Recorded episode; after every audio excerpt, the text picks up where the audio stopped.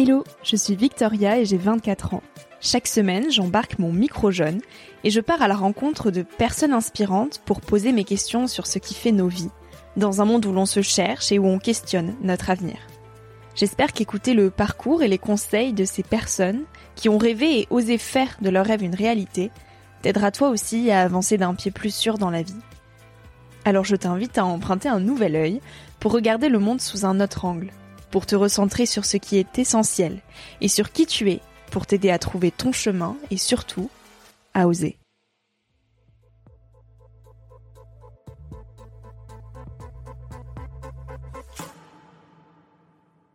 Vous méditez. Qui suis-je? Qui suis-je?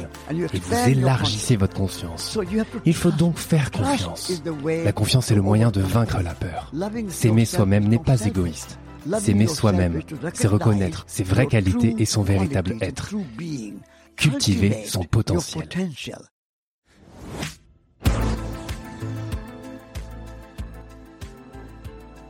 C'est pour cette rencontre-là que j'ai lancé mon podcast il y a trois ans. C'est ma première interview en anglais et c'était un rêve pour moi de poser mes questions à l'une des personnes les plus inspirantes que je connaisse. Il a marché plus de 12 000 km pour relier les capitales de quatre pays ayant l'arme nucléaire. New Delhi, Moscou, Paris, Londres et Washington. Son ambition? Protester contre la prolifération de l'arme nucléaire en défendant la paix dans le monde. Il est depuis devenu un des plus grands sages indiens et je n'ai jamais croisé quelqu'un avec une énergie aussi débordante et pure. Son secret? Être dans la nature tous les jours sans se soucier de rien. Parce que l'inquiétude disperse l'énergie et que la confiance, elle, repousse la peur. Satish Kumar dit que le manque de temps est une propagande. Le temps vient toujours, il ne s'épuise jamais. Il n'y a aucune raison de se précipiter, et ralentir nous permet d'aller plus loin. Il a 86 ans aujourd'hui, et il continue de changer le monde en cultivant au quotidien l'art de la simplicité. J'ai été bouleversée trois jours après ma rencontre avec Satish, et j'en suis ressortie un peu différente. Avec Satish Kumar, dans cet épisode, on parle de nature, de spiritualité et de simplicité. J'espère que cette écoute cultivera en toi l'art de la simplicité. Tu es prêt, Satish? Je suis prêt. D'accord, allons-y. Bonjour, Satish. Hi Satish. Bonjour Victoria, enchanté de te rencontrer. Moi aussi, quel plaisir d'être ici avec toi. C'est ma première interview en anglais, donc je suis un peu stressée, mais très heureuse d'être avec toi. Je m'excuse d'avance pour mon accent, j'ai un très gros accent français. Oui, mais si tu parles lentement, je comprendrai. Parfait.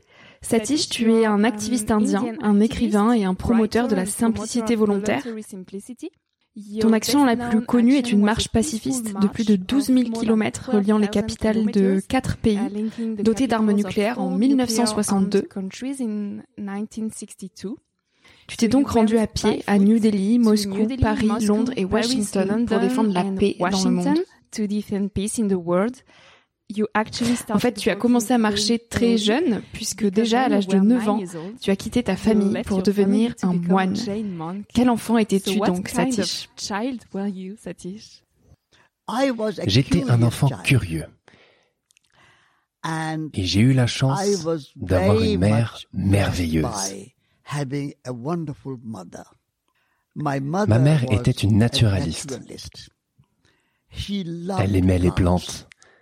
Elle aimait les arbres. Elle était jardinière. Elle avait un jardin de 4 ou 5 hectares et cultivait beaucoup de melons, de légumes, de céréales, de millets, etc.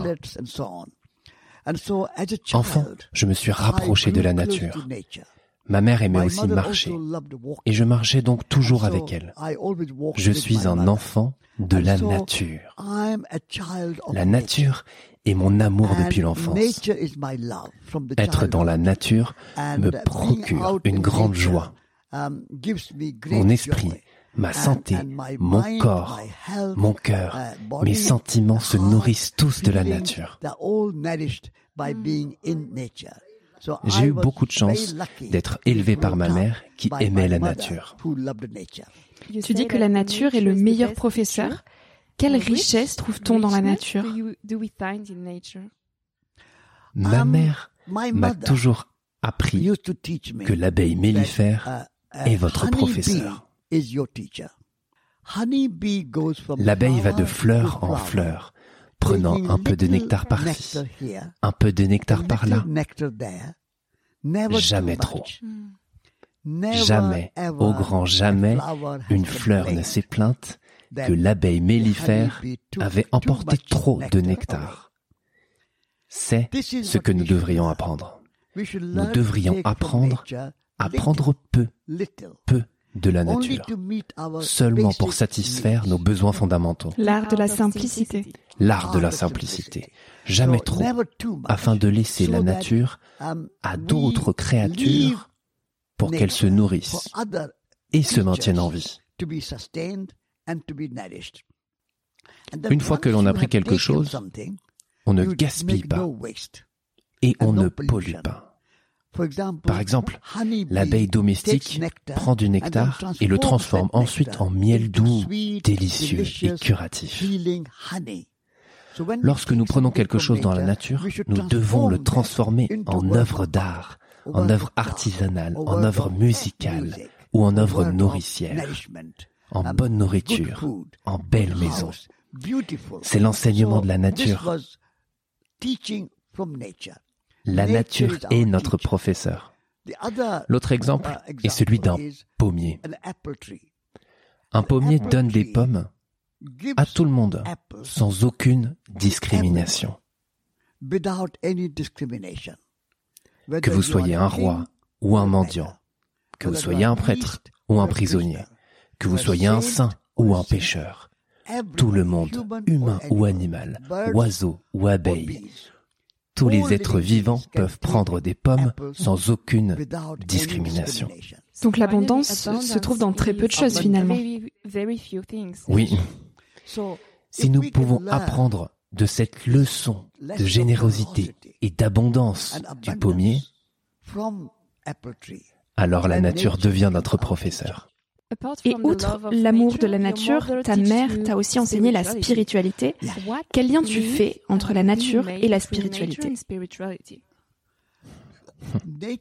La nature et la spiritualité ne font qu'un, car la nature est constituée de deux aspects, physique et métaphysique, matériel et spirituel.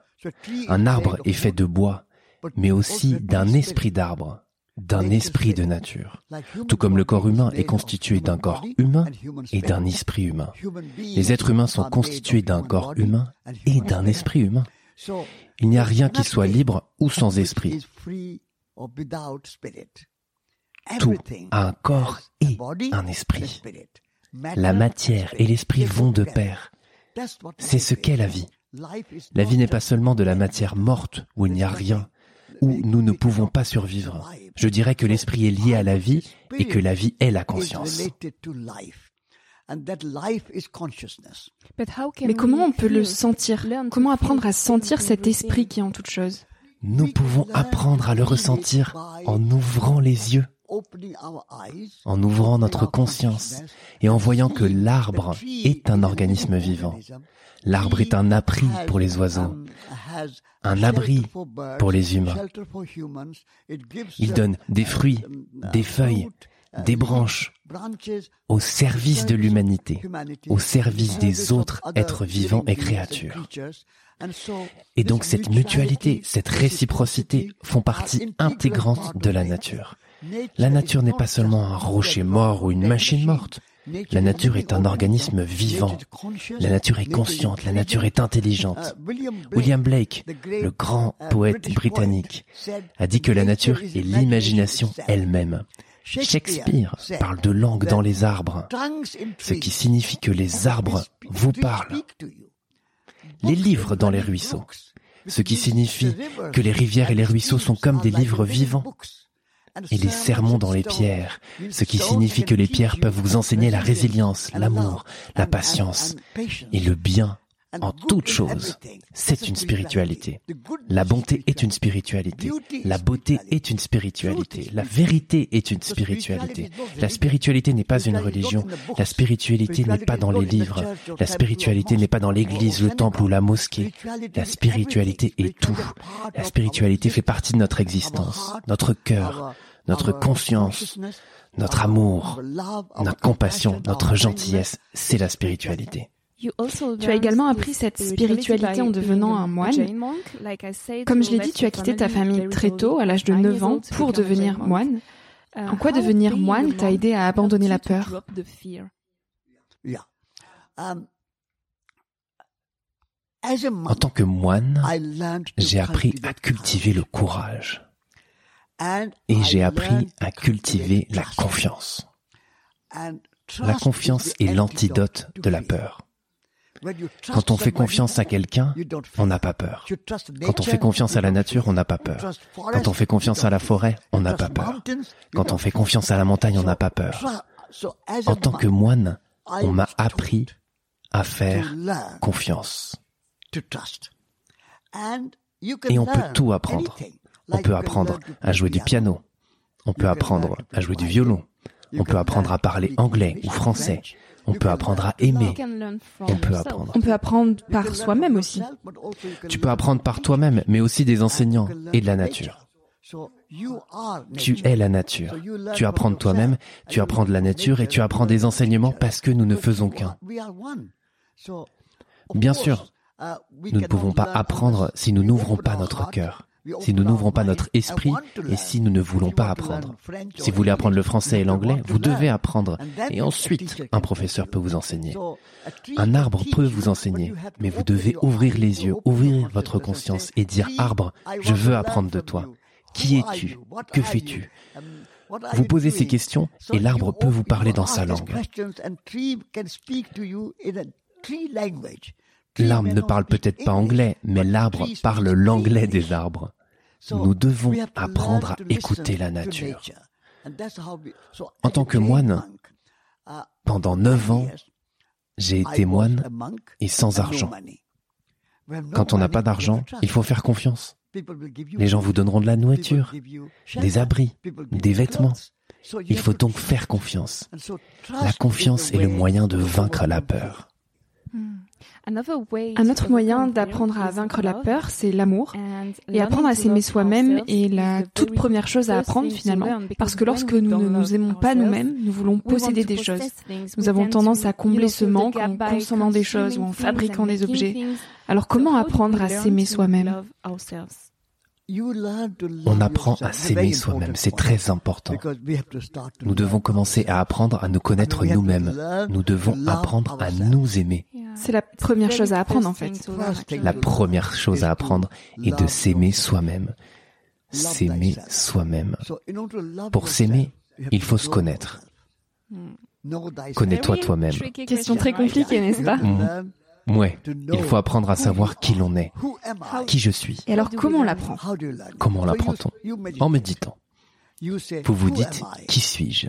Je m'appelle Satish, mais je suis plus que Satish. Il y a beaucoup d'autres Satish. Qui suis-je? Je suis indien.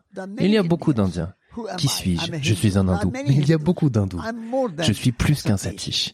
Je suis plus qu'un indien. Je suis plus qu'un hindou. Je suis plus qu'un jain. Je suis plus qu'un bouddhiste. Je suis plus que toutes les, les étiquettes que j'ai. Ensuite, vous allez plus loin et vous vous dites, je suis un esprit, je suis une conscience, je suis une imagination.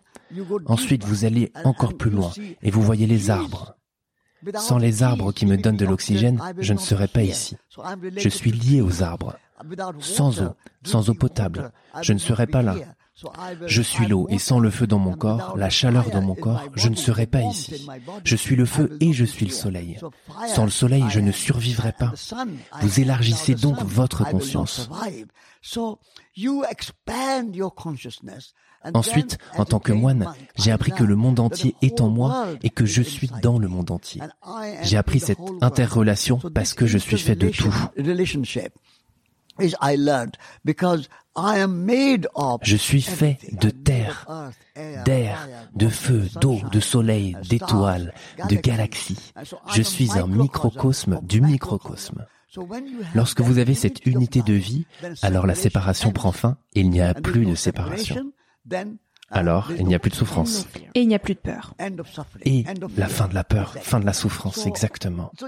On apprend cela par la méditation. Vous méditez. Qui suis-je? Qui suis-je? Et vous élargissez votre conscience et vous avez un esprit magnanime. Vous incluez tout en vous. Vous n'avez alors pas d'ennemis, vous n'avez personne à haïr et vous cultivez l'amour. Vous pouvez apprendre en méditant sur vous-même. S'aimer soi-même n'est pas de l'ordre de l'ego. S'aimer soi-même n'est pas égoïste. S'aimer soi-même, c'est reconnaître ses vraies qualités et son véritable être et cultiver son potentiel. Vous pouvez être un grand poète, un grand peintre, un grand musicien, un grand professeur, tout ce que vous voulez être, parce que le potentiel est là. Votre courage et votre confiance sont en vous. Vous n'avez pas besoin d'aller aux galeries Lafayette pour acheter du courage, de la confiance ou de l'amour. Tout est en vous. Vous devez le cultiver et le laisser émerger. Mais c'est parfois très difficile à cultiver parce que quand on est à l'école, on ne nous apprend pas à méditer. On ne nous apprend pas à nous faire confiance. Parfois, quand j'en parle autour de moi de la méditation, on me dit d'accord, mais alors comment tu fais Et c'est une chose très délicate, c'est bizarre. Parfois, la méditation est un mot bizarre pour certaines personnes. Alors, comment on peut apprendre à mettre la méditation au centre de nos sociétés et à l'école, dans nos programmes, partout. La méditation ne consiste pas simplement à s'asseoir pendant une demi-heure et à fermer les yeux. La méditation consiste à être attentif à tout ce que vous faites, à votre relation avec les autres, avec les autres personnes, avec les arbres, avec les animaux, avec les oiseaux et avec le monde entier. Donc vivre en pleine conscience Vivre avec le cœur, c'est méditer. Pour pratiquer cette méditation, il faut commencer par se concentrer et réfléchir à la manière de disposer d'une demi-heure chaque matin. J'aimerais que les écoles adoptent une période de méditation. Lorsque la journée scolaire commence, disons à 9h ou 8h du matin, les gens devraient s'asseoir ensemble, en cercle ou dans chaque classe. Je pense qu'il est préférable que chaque classe ait sa propre méditation. Asseyez-vous en cercle pendant 15 minutes, 20 minutes, une demi-heure, quel que soit le temps dont vous disposez, et restez assis en silence. Ce silence collectif a un très grand pouvoir. Ensuite, quelqu'un peut lire quelque chose, un beau poème spirituel, un bon Rumi ou William Blake ou n'importe quel grand professeur. Peut-être qu'en France, vous avez de grands poèmes spirituels. Lisez de la poésie ou chantez une belle chanson sur la beauté la vérité, la bonté, la spiritualité, les arbres, etc. Quand vous commencez votre journée, une autre chose que j'aimerais voir, c'est que chaque école devrait avoir un jardin. Les enfants iraient dans la nature et verraient le miracle de la nature, qui consiste à planter une graine dans le sol comme une graine de tomate. Une toute petite graine qui s'enfonce dans le sol et qui devient une plante, qui porte des fleurs et qui se transforme en tomate. Chaque tomate est verte, puis devient rouge, juteuse et sucrée, et contient beaucoup, beaucoup plus de graines. Comment cela s'est-il produit? Comment les, les enfants devraient apprendre ce miracle de la nature? C'est une méditation. La méditation consiste à contempler, à se concentrer, à être attentif, à avoir du cœur, à être en relation. Mais si nous voulons cultiver la pleine conscience, nous devons apprendre à prendre le temps. Et j'ai vraiment l'impression que dans notre société moderne, on n'a pas assez de temps. On dit toujours que l'on n'a pas assez de temps. Alors pourquoi est-ce qu'on dit si souvent que nous manquons de temps Nous n'avons pas le temps est une propagande. Les médias, le système industriel et la société nous ont appris que nous n'avions pas le temps. Mais c'est un mensonge complet. Lorsque Dieu a créé le temps, il l'a fait en abondance. Le temps est éternel. Je veux dire, j'ai vécu 86 ans. 86 ans de temps pour apprendre, pour aimer, pour faire confiance, pour être poète, pour être chanteur, pour être danseur, pour être jardinier, pour être cuisinier. Je peux faire tout ce que je veux. Le temps ne manque pas. Ce n'est pas seulement dans notre esprit que nous manquons de temps. Il y a deux sortes de temps. L'un s'appelle le temps du rêve. Les aborigènes d'Australie ont un mot qu'ils appellent le temps du rêve. Le temps du rêve est sans mesure. Le temps du rêve est au-delà du temps de l'horloge, au-delà des heures, des minutes, des jours, des semaines et des années. Tout cela, c'est du temps mesuré. Il y a deux sortes de temps, le temps mesuré et le temps du rêve. Nous devons aussi apprendre à vivre dans le temps du rêve. Lorsque vous vivez dans le temps du rêve, il n'y a pas de limite. Vous pouvez faire tout ce que vous voulez. Et quoi que vous fassiez, vous le faites correctement. Ne ressentez pas la pression du temps. Comme nous sommes en train de parler, je n'ai aucune notion du temps. Je suis juste là, pleinement présent, et j'ai tout le temps de parler. Je pense que nous devrions nous libérer de ce fardeau et de ce préjugé, de cette propagande selon laquelle je n'ai pas le temps, je n'ai pas le temps. Vous avez tout votre temps. Faites ce que vous voulez, faites-le bien, faites-le correctement, faites-le en pleine conscience, faites-le avec le cœur, faites-le avec amour, faites-le avec imagination, faites-le avec créativité.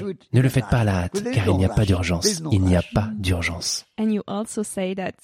Et tu dis également que le fait de mener une vie simple nous permet de prendre le temps pour soi. Comment on apprend à vivre simplement?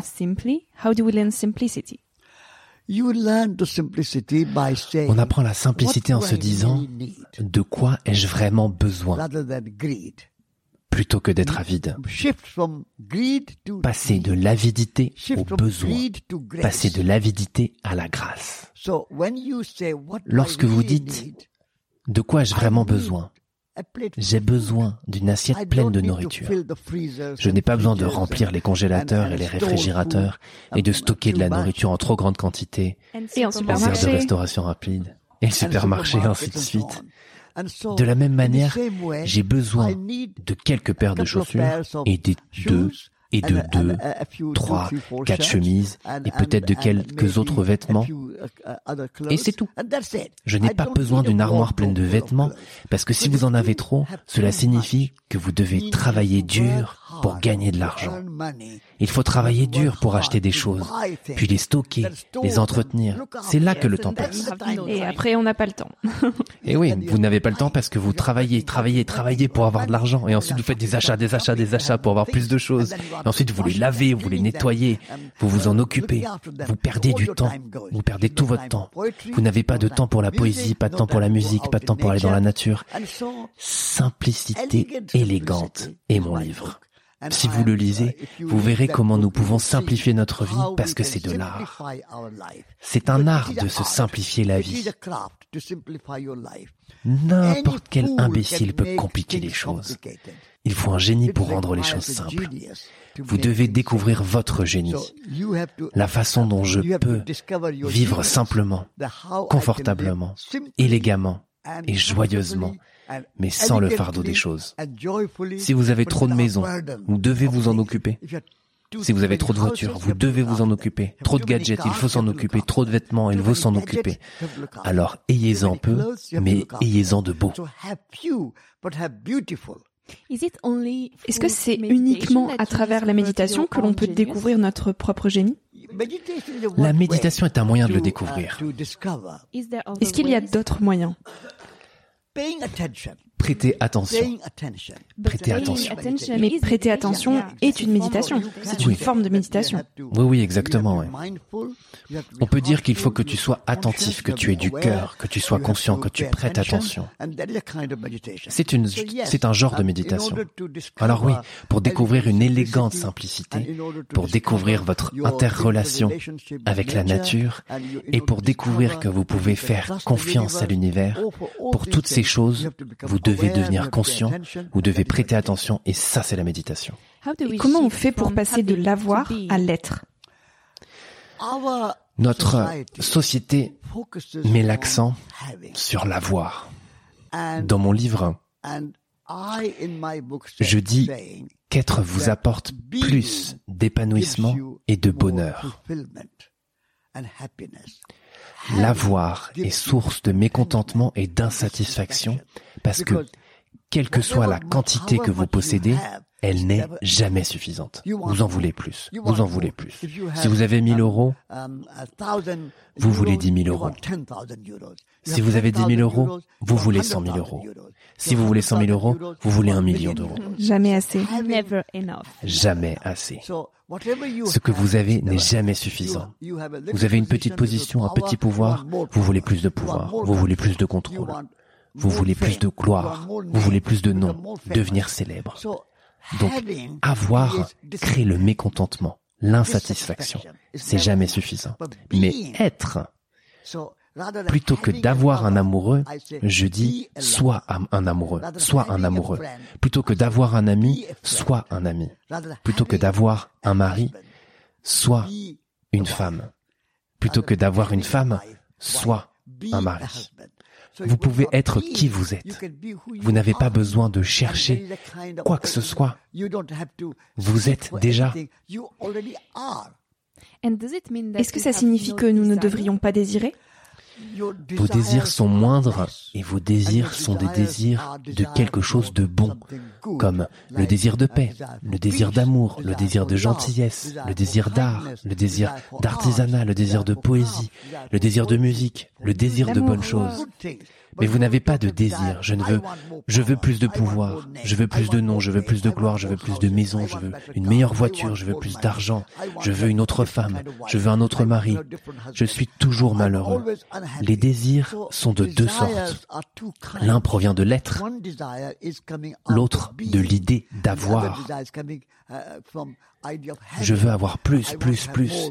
Si vous avez le désir d'être, alors vous pouvez être et vous êtes déjà comblé. Vous vous êtes réalisé et vous êtes satisfait, vous êtes heureux.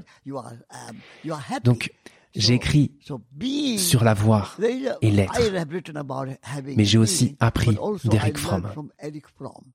Eric Fromm a écrit un livre intitulé To have or to be, avoir ou être. Et ce livre me donne de bons enseignements sur l'avoir et l'être. Donc ta position est que nous avons aussi besoin d'une part de désir pour être bien dans notre vie.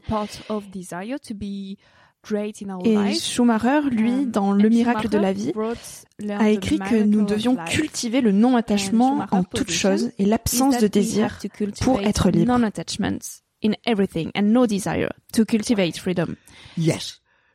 Donc, cultiver la liberté, c'est cultiver la relation plutôt que la possession. Hmm. Quand on possède quelque chose, on veut posséder. C'est un avoir. Ouais, je veux posséder cette chaise. Je veux posséder ce microphone. Je veux posséder une personne. La possession ou le désir de posséder est un désir duquel nous avons besoin de nous libérer. Mais un désir de relation, un désir de comprendre que je suis en relation, que je suis en relation avec tout. Je suis en relation avec les arbres, avec les gens, les maisons, les vêtements. Il s'agit de relation plutôt que de propriété. Donc, il s'agit de passer de l'idée de propriété à l'idée de relation. C'est alors que l'on est libre. La relation vous libère, la propriété vous emprisonne, elle vous contrôle, vous devenez l'esclave de vos désirs si vous voulez posséder. mais vous êtes libre dans la relation parce que la relation ne l'est pas. Par exemple, si deux personnes veulent se marier, je leur dis que le mariage n'est pas une fusion. Le mariage est un partenariat entre deux personnes. Ainsi, 1 plus 1 n'est pas 2. 1 plus 1, c'est 11. Comme ceci, 11. Nous devons déplacer notre attention de l'idée de propriété à l'idée de relation. Et cela nous donnera la liberté. Donc est-ce que tu veux dire que la liberté, c'est l'apprentissage du lâcher prise et de laisser notre ego? Parce que notre ego, c'est ce qui nous pousse à gagner plus de choses, à faire plus de choses, à avoir des choses et à posséder des choses. Alors comment apprendre à se détacher de l'ego? Nous apprenons à nous détacher de l'ego parce que l'ego sépare. Je suis meilleur que toi. Je suis différent de toi. Je suis différent des arbres. Je suis meilleur que les arbres. Si vous voulez vous libérer de l'ego, vous devez dire que je suis en relation avec mes voisins et que je ne peux pas exister sans mes voisins. Les arbres sont mes voisins, les gens sont mes voisins, ils sont mes collègues, ils ont tous une valeur intrinsèque. Ils ont tous la même valeur. Il n'y a pas de supériorité. C'est une mutualité, c'est une relation, c'est une réciprocité, c'est un ensemble. Et l'amour est le moyen de se libérer de l'ego. Je dis toujours que l'ego sépare, l'ego unit. Passez donc de l'ego à l'écho L'économie contre l'économie. Un changement d'une lettre de G à C. Éco signifie maison, foyer, éco. L'écologie signifie la gestion du foyer. L'écologie signifie qu'il s'agit d'une connaissance de la maison. Et l'économie signifie la gestion de la maison. Éco signifie maison. Le foyer est un lieu de relation. Ce n'est pas une propriété, c'est une relation. La mère, le père, les enfants, les voisins, tout est dans la relation. Donc, passer de l'ego à l'écho, de cette idée que je suis séparé des autres. Il n'y a pas de séparation. Nous sommes tous liés, nous sommes tous connectés, nous sommes des inter-êtres. Si vous avez cette idée, vous êtes libre. Satish, je t'ai rencontré à travers le film En quête de sens de Marc de la Ménardière. Et dans ce film, tu dis, quand vous quittez l'université, ne cherchez pas un emploi, mais créez-en un. Et cette phrase, elle a oh agi comme un gros déclic euh, en moi quand je l'ai entendue. Alors comment on crée notre propre travail um, C'est par l'imagination que l'on crée son propre emploi. Imaginez tout d'abord ce que vous voulez faire dans votre vie.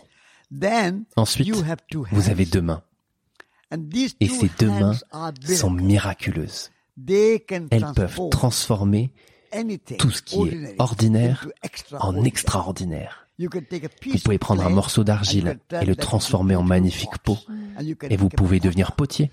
Vous pouvez prendre un morceau de bois et le transformer en un beau meuble. Et vous pouvez devenir charpentier ou fabricant de meubles. Vous pouvez mettre des briques sur des briques, des pierres sur des pierres, et du bois sur du bois, et construire une belle maison. Vous pouvez mettre une graine en terre de vos mains et planter, créer un arbre, un verger, un jardin. Les exemples sont nombreux. Votre corps, vos deux mains, votre imagination, votre créativité, votre courage vous donneront l'occasion de faire quelque chose. Vous n'êtes pas simplement un consommateur, vous êtes un créateur, vous êtes un poète, vous êtes un artiste. Donc si vous vous considérez comme un artiste, un poète, un fabricant, un créateur et un artisan, vous pouvez ouvrir un beau restaurant, une belle librairie, une maison d'édition, écrire un livre, devenir peintre, danseur, enseigner la danse, faire ce que vous voulez. Quiconque sait parler peut aussi chanter. Et vous pouvez être chanteur. Quiconque peut marcher peut aussi danser et vous pouvez être danseur. Et vous pouvez gagner votre vie en étant un grand danseur. On peut gagner sa vie en étant un grand chanteur. On peut gagner sa vie en étant un grand jardinier. Vous pouvez gagner votre vie en étant un grand constructeur, un grand potier, un grand charpentier, un grand écrivain. Il y a des milliers de choses que vous pouvez faire. Il n'y a pas de limite. Votre imagination, votre créativité, votre corps peuvent tout vous apporter. Alors, ayez ce courage et ayez confiance en vous. Si vous n'avez pas confiance en vous, vous ne pouvez pas réussir. C'est pourquoi nous ne nous faisons pas confiance. Nous disons qu'un employeur va me donner un travail, qu'il va me donner un salaire, et que ce salaire va me permettre d'acheter une maison, mes vêtements, mes casseroles et mes poils, et que ce salaire va me permettre d'aller au théâtre et de voir quelqu'un danser. Je veux que vous ne soyez pas un consommateur, mais un fabricant, un créateur. Oui, mais parce que c'est plus facile d'attendre des autres qu'ils nous disent quoi faire, parce qu'il renforce notre confiance en nous-mêmes. Parce que construire sa confiance personnelle, c'est un travail, c'est difficile. Oui, tout à fait. Lorsque je parle à des jeunes étudiants qui quittent l'université, je leur dis de prendre confiance en eux. Vous êtes capable de miracles. Vous êtes capable de grandes choses. Des gens comme Picasso, Beethoven, Bach ou Van Gogh ou n'importe quel grand écrivain, poète, peintre ou musicien, n'importe quel grand agriculteur ou grand jardinier avaient tous confiance en eux. Ils croyaient en eux. Nos jeunes ne croient pas en eux. Ils ne croient pas qu'ils sont capables de faire ce qu'ils veulent. Ils croient en une entreprise, ils croient en un employeur, ils croient qu'un patron leur donnera un travail et que cela les nourrira, les nourrira. Croyez en vous, ayez confiance en vous et aimez-vous. Et alors vous pourrez faire ce que vous voulez. Mais pour ça, nous avons de plus en plus besoin de gens comme toi pour nous dire tu dois croire en toi. Et on manque de ça à l'école. C'est ce que nos enfants doivent apprendre. Nos enfants doivent apprendre cela, que je peux croire en moi et en ce que je veux faire, que je peux croire en mon action et que je réussirai. Je dis aussi que ce n'est pas facile. Croire en soi, être autonome, voler de ses propres ailes et être maître de sa vie, c'est vraiment, vraiment difficile. difficile. Mais je veux que les jeunes s'engagent dans une voie difficile. Je ne veux pas que les jeunes choisissent la voie de la facilité. Et la facilité ne fera pas de vous quelqu'un de grand. Pour accomplir une grande tâche, il faut passer par un processus difficile. Comme pour l'ascension d'une grande montagne. Il faut travailler dur. Mais les gens ne veulent pas le faire. Alors que lorsque vous y arrivez, vous éprouvez un grand sentiment de satisfaction et de joie. J'ai escaladé le mont Everest, j'ai escaladé les Alpes. Quel que soit le travail que vous faites, qu'il s'agisse d'écrire un livre, de devenir danseur, d'apprendre à jouer du piano ou du violon, ou quoi que ce soit d'autre, c'est difficile. Et ça prend du temps. Exactement, cela prend du temps. Mais je veux que les jeunes ne s'inquiètent pas et ne craignent pas les difficultés. Vous êtes capable de travailler dur et d'atteindre les sommets. Vous êtes capable de gravir le mont Everest. Alors, si nous sommes tous les présidents de notre propre vie, il n'y aurait plus de violence dans le monde.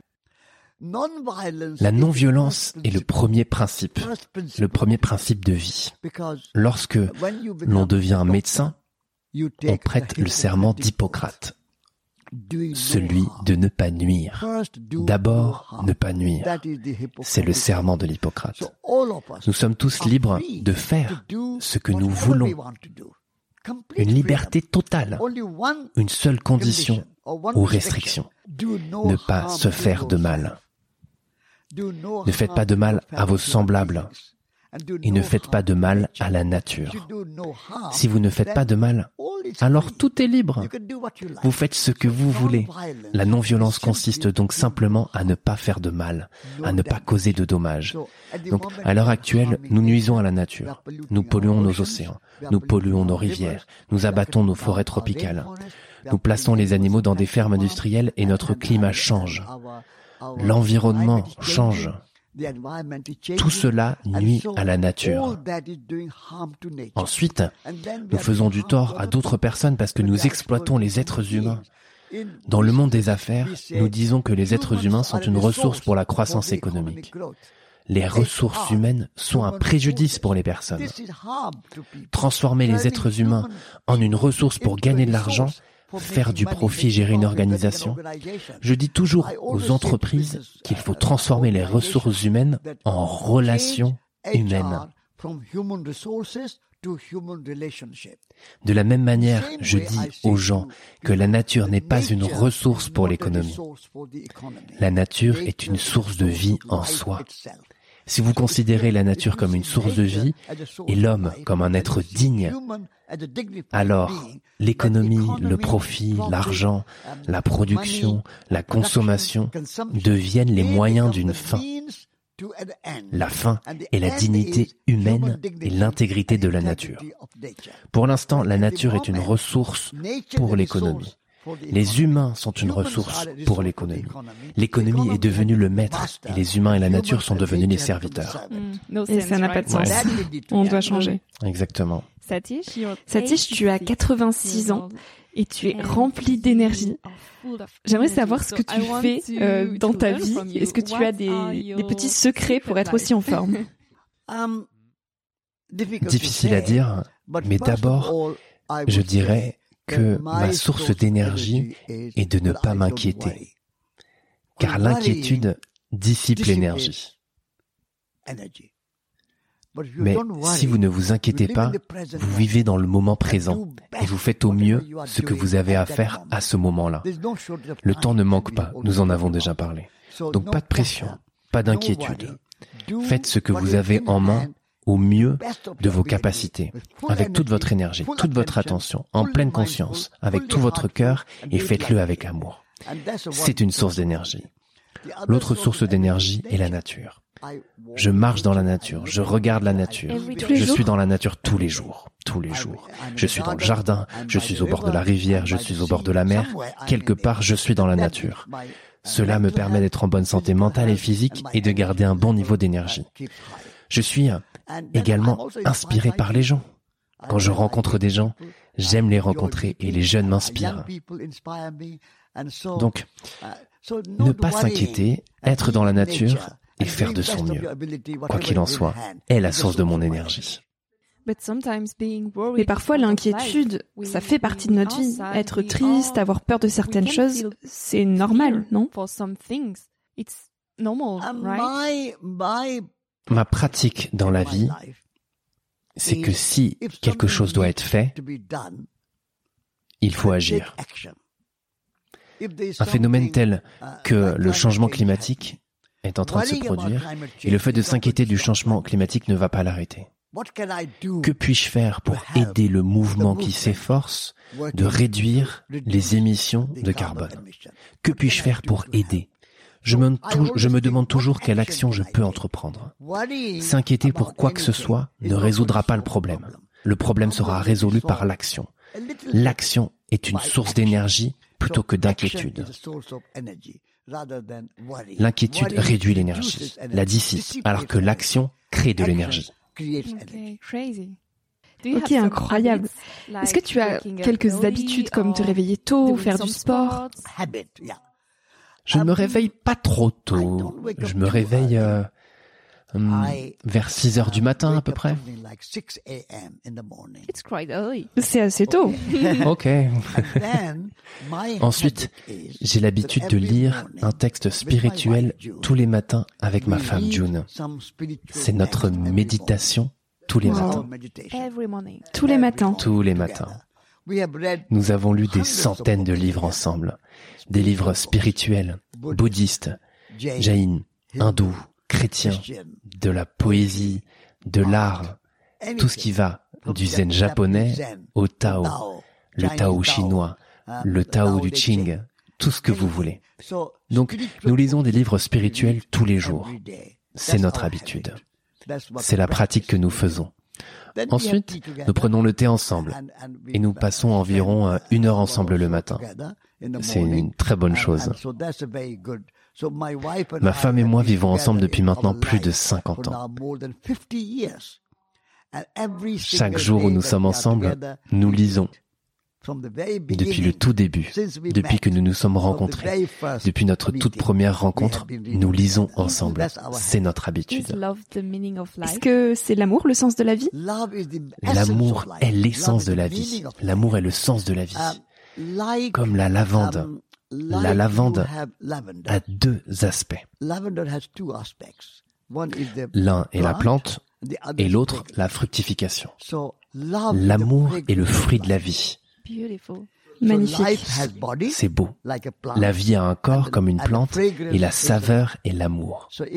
Donc si vous aimez dans votre cœur et que vous aimez vos semblables et que vous aimez votre bien-aimé, votre femme, votre mari, votre petit ami, votre petite amie, vos enfants, et que vous aimez la nature et que vous vous aimez vous-même.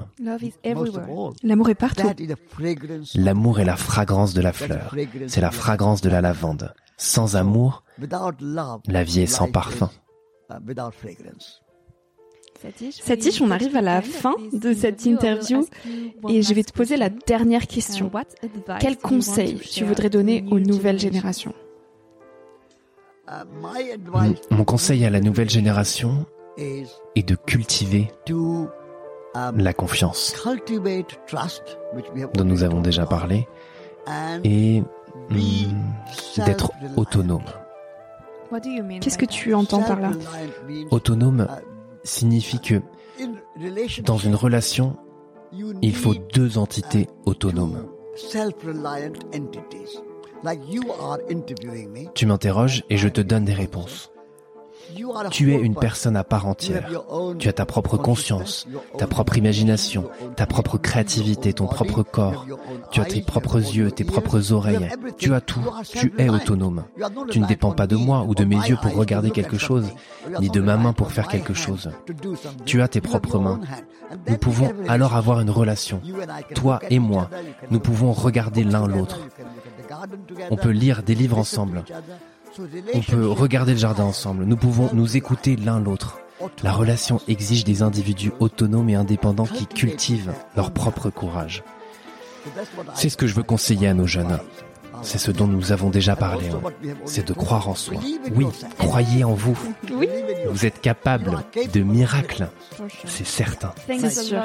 Merci beaucoup, Sati. Je te souhaite tout le meilleur. J'en suis ravi. Merci. Merci à toi d'avoir écouté l'épisode jusqu'ici. Si ce moment t'a plu, je t'invite à le partager, à laisser quelques étoiles sur iTunes ou Spotify, ou à faire une story sur Instagram pour que je puisse te repartager. En attendant de se retrouver lundi prochain, tu peux me suivre au quotidien et m'écrire sur la page Instagram Nouvel Oeil. Sur le site internet www.nouveloeil-podcast.com, tu pourras aussi t'abonner à ma newsletter. J'y partage des inspirations, des nouvelles, des astuces et des petites choses qui font notre quotidien. Je te dis à la semaine prochaine pour de nouvelles aventures et en attendant, savoure la vie comme il se doit et fais des choses folles.